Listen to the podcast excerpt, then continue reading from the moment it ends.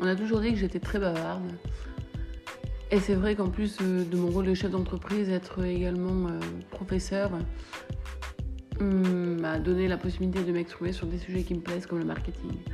C'est tout naturellement qu'après discussion avec des élèves justement et des étudiants, euh, j'ai commencé à m'intéresser à TikTok pour vulgariser un petit peu le numérique, le droit du numérique, la médiation, le coaching et le marketing euh, à travers cette plateforme. Alors oui, bien sûr, TikTok, on le voit souvent comme euh, une plateforme avec beaucoup de bêtises, mais il y a aussi beaucoup de choses bien. Euh, cependant, je me suis dit que pour ajouter une pierre à l'édifice, en plus de TikTok, il faudrait un podcast. Le voilà.